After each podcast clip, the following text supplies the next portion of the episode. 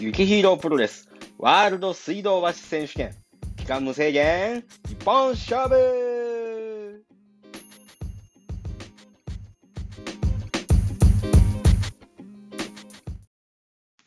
さあ、今週も始まりました。雪ヒーロープロレスのワールド水道橋選手権ですけれども、えー選手はね、もう本当にもう、すいません。もうめちゃくちゃ疲れてましたね、多分。もう、本当にほぼ何喋ったか覚えてない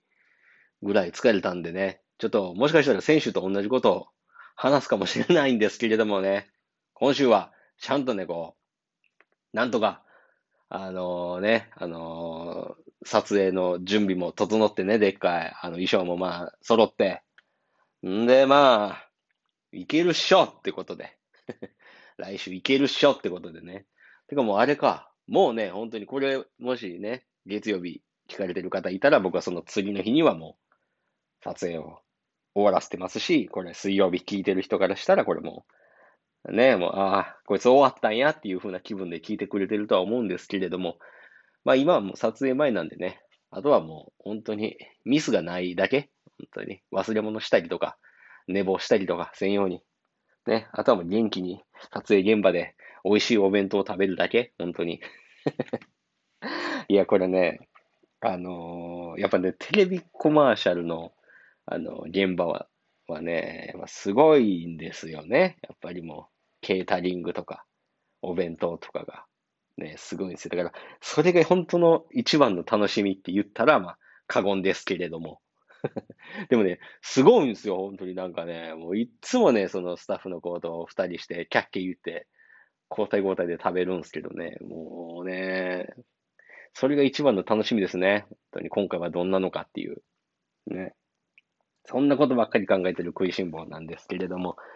さあね、ちょっとあれなんですね、びっくりしたのがね、あのーふとお店で、なんか、なんかふ、ふらっと寄った時に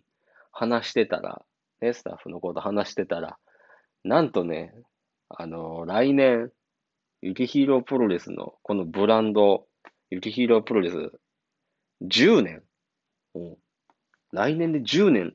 らしいんですよね。で、それと同時にお店、レブリチャル、5周年っていうね。5年経つかっていう。ああ、そうか、みたいな感じで、あんまりそういうのを考えてこなかった人間なんですよ。なんか、何回とかっていうのを。だから周りに教えてもらって、みたいな。ああ、そうか、みたいな感じで、ふわーってね、生きてきた人間なんでね。そうか、もう来年で10年か。だからもう、来年は10年で、お店5年なんですから、なんかしましょうねって怒られてね。いや、やるやるとかって話して、ああ、そうかっていうのを考えながら、じゅでも10年か、もうブランド始めて、あっという間やったんかなとも思うし、別にそんなあっという間でもなかったぞっていう気持ちもあるし、でもなんとなく覚えてるのが、やっぱ一番最初ブランドするっていう風になった時は、なんなんやろな、本当もう、これをこうして、こうして、こうして、こうなったらこうしようとかっていうことは特に何も考えてなかったですね。もうそれよりも前にそのスタイリストとしてもう活動を始めるっていうふうに走り出した頃やったんで、もうその頃なんてもう時間ありまくってましたからね、もう。本当にもう時間いっぱいあるみたいな感じで、さあどうしよう。で、まあでも、スタイリストの仕事がまあこんな感じなんだったらね、こうなんか週に、もうそれこそ3、4回とかやったんですよ、一番最初。3回とか。うん、で、わあ、これだったらもっと他のこといっぱいできるわ、みたいな感じで。じゃあ学生の時にやったこのね、あの、学、専門学校の一番最後の卒業証で、雪ヒロプロレスっていう賞をやったんですよ、僕。で、そっからやったんで、あ、ちょっとブランドも、やっぱ、ね、ねプロレスラーの、この前、真壁さんの YouTube でも話したんですけど、プロレスラーのスタイリングの仕事っていうのが、その時はね、なかったんで、じゃあちょっと、やっぱ好きなものっていうのを作りたいって、好きなものを世に出したいっていう気持ちで始めたのが一番最初なんです。で、そっから2012年ですよね。やっぱ始めたのが2012年の4月1日ですね、本当に。で、そっから始めて、その年の5月になんか新人デザイナーファッション大賞っていうのがあるぞっていうので、よし、それ出そうっつって。それ出して、受かったら、あの、なんかこう、ブランドの仕方とかっていうの分かってくるかもしれへんから、それにしようって言って。でそれ出したらね、まあ、あの、本当の、本当に周りのおかげで、受かったんですよ。で、こう、選んでもらって。で、なんか、本当にき霧の中を、もう、なんか、ふわーってしながら歩いてるみたいな感覚の1年やったのは覚えてます。だって何が何かがわからないですしね。スタイリストの仕事っていうのは、ま、まあ、下、下積みをしてたからわかりますけど、ブランドのあり方とかっていうのはもうわからなかったんで。だから、ど、どうなんやろうって思いながら。でももう本当にその新人デザイナーファッション大賞っていう、ね、そのコンテストに選んでもらって、で、そこから3年間ね、あの、いろいろ支援してもらって、これはこうでとかっていう勉強もさせてもらって、で、海外にも行かしてもらってとかっていろんな経験させてもらったおかげで今があるんやろうなとは思うんですけれども、あれがなかったら、あれが受かってなかったら、もしかしたら、こんなに続いてなかったかもしれないですし、でも、あのー、受かったね、その新人デザイナーファッション大賞受かった1年目はまだその霧の状態で歩いてるから良かったんですけど、2年目なんですけど、2年目に、あの、スタイリストの仕事が結構忙しくなってきたんですよ。で、ブランドもやらないといけないっていうのでバタバタしだしたときに、でも、なんていうか、その、支援してもらってるし、いろんな授業もあるし、いろんなイベントもあるからで、ああ、もうこんなもんに受かるんじゃなかったって後悔した時期もあったんですよ。もう、こんなに受かってしまったからこんなこともせないし、いかんし、よくわからん、こんな、ね、なんか、イベントにも出ないかんし、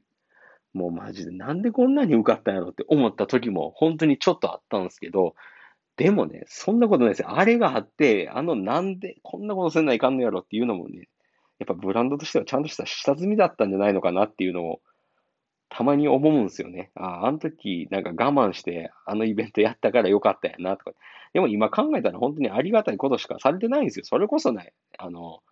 合同展示会って言っていろんなブランドが集まる、あの、年2回の展示会って言ってこういろんなバイヤーさんとか読んだりとかってするね、あの展覧会があるんですけど、そんなものがあるなんてことも知らなかったですし、で、それ出て、一番最初に出たところの、で知り合ったお店さんっていうのは今でもずっとね、本当に取り扱ってもらってるお店さんですし、やっぱりもう本当に、そのね、新人デザイナーファッション大賞っていうのがなかったら、まあ、ここまで来てたんかなーって思うこともあるし、まあでもここまで来るために、あれ受からしてくれたんやろうなっていうのも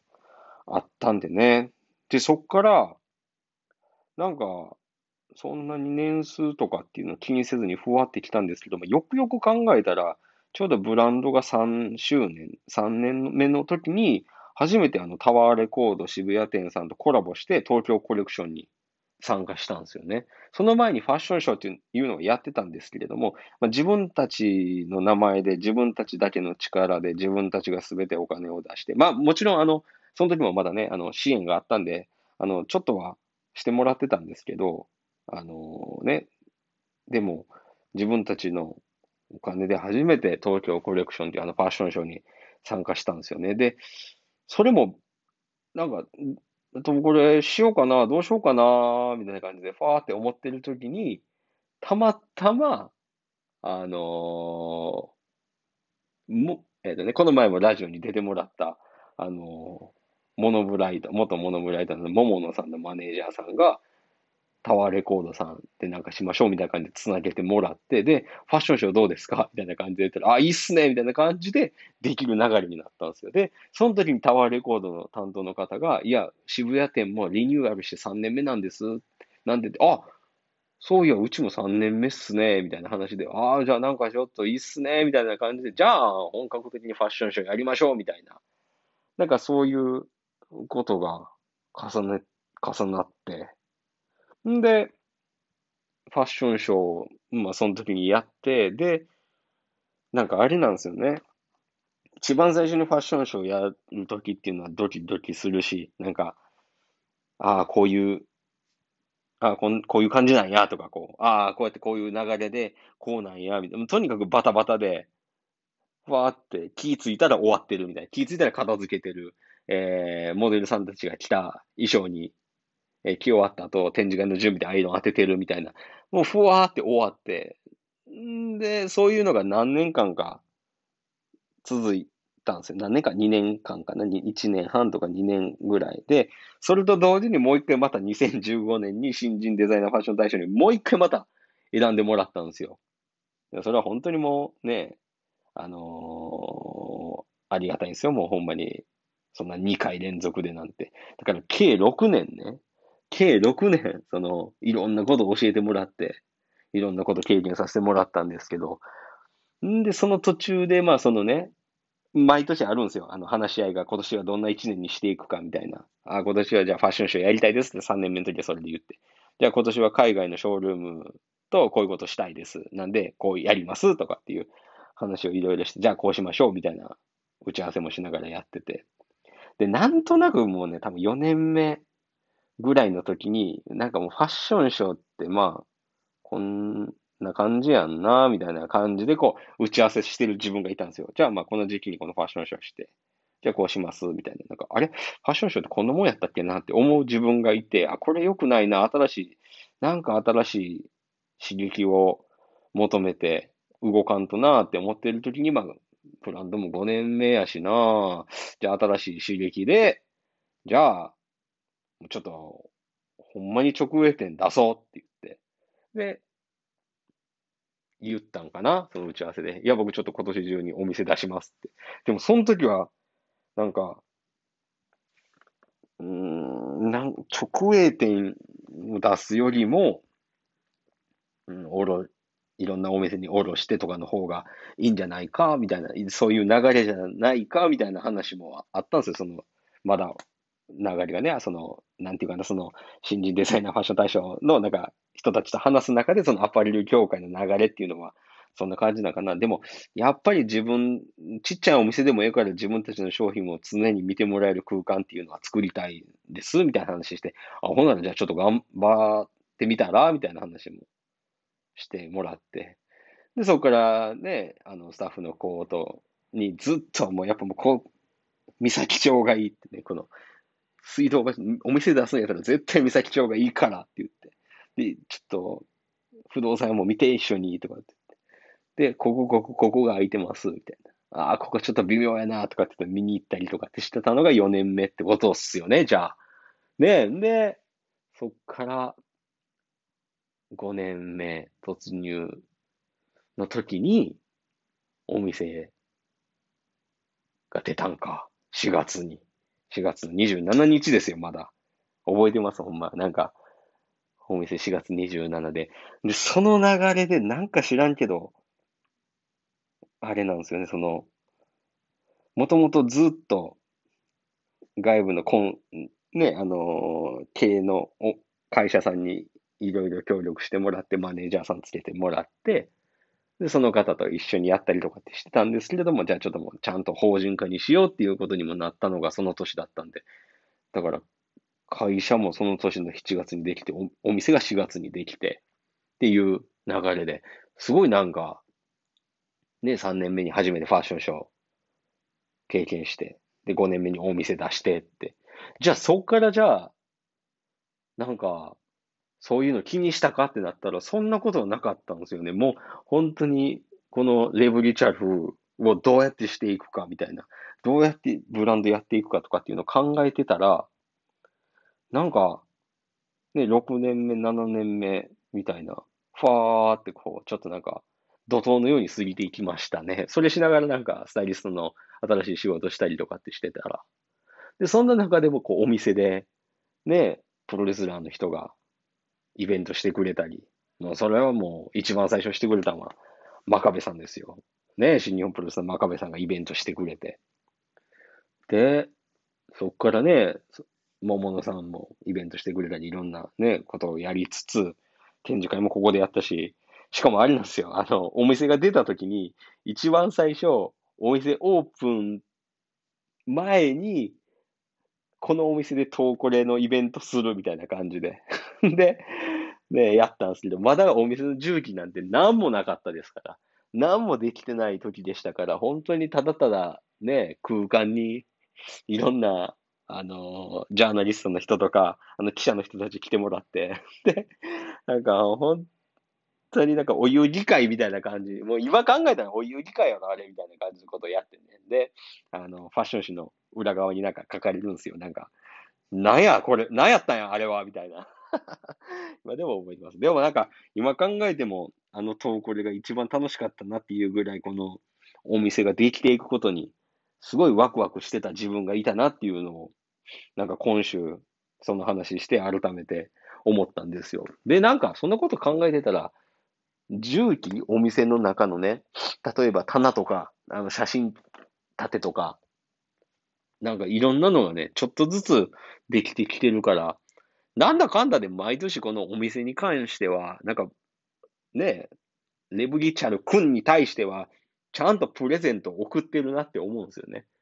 棚を作ったり、このガチャガチャ作ったり、新しいマネキン作ったりとかって言って。で、そんな中でね、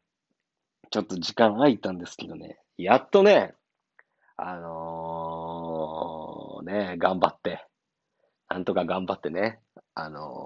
お店を作っ、一緒に作ってくださった方との打ち合わせも終わって、今年中に、もしかしたら来年になるかもしれないですけれども、今年中に新しいね、この前も話したと思うんですけれども、あ話してなかったか、棚、ね、新しいね、重機が、なんと、できるんですよ。本当にもうね、た、それが一番楽しみですね、今、僕。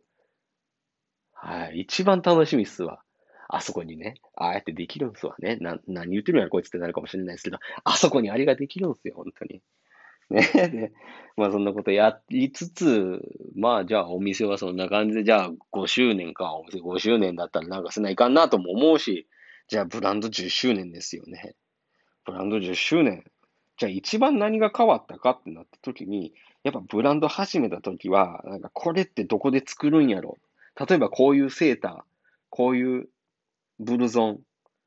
こういうデニムはどこで作ったらいいんやろっていうのがもう本当にわからなかったんですけれども、やっぱ一芸10年っていう言葉がある、あれは本当の言葉ですね。やっぱ10年目になって、もう作りたいもの、ある程度作りたいものっていうのが、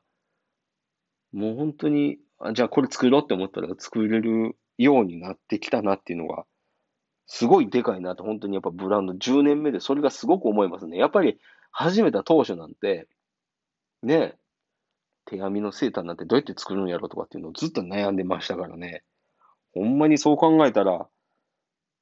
やっぱ10年続けるべきやなって思いましたね。今ね、あの、あれです。あの、タイム見てたら、普通に15分過ぎてましたね。すいません。えー、だから元気な時は結構喋っちゃうんですね。はい。そんなイリードプロレスのポッドキャストですけれども、えー、来年5周年を迎えるレブリチャルからお届けしてます。東京都千代田区神田三崎町2の10の5木下ビルの4階水道橋駅東口と5分切りますので、ぜひね、そんな来年5年を、5周年を迎える、今4周年目、絶賛4周年目中のね、レブリチャルにぜひ遊びに来てもらえたらと思います。いやー、10年ね、長かったようで早かったし、でも早かったようで長かった。でもまあ、あんまり後ろ振り返らずにね、これからも、まあまだ10年来てないんでね、まだ9年なんで、まあまあもっと先を見据えつつね、みんなで力を合わせて頑張っていこうと思いますので、来週は無事撮影を終わらして、こうやって元気にレブリチャルでポッドキャストを撮れていることを祈ります。そんな感じで、ゆきひろプロレスのポッドキャストは今週はここまでです。それでは皆さん来週も聞いてください。さようなら Peace.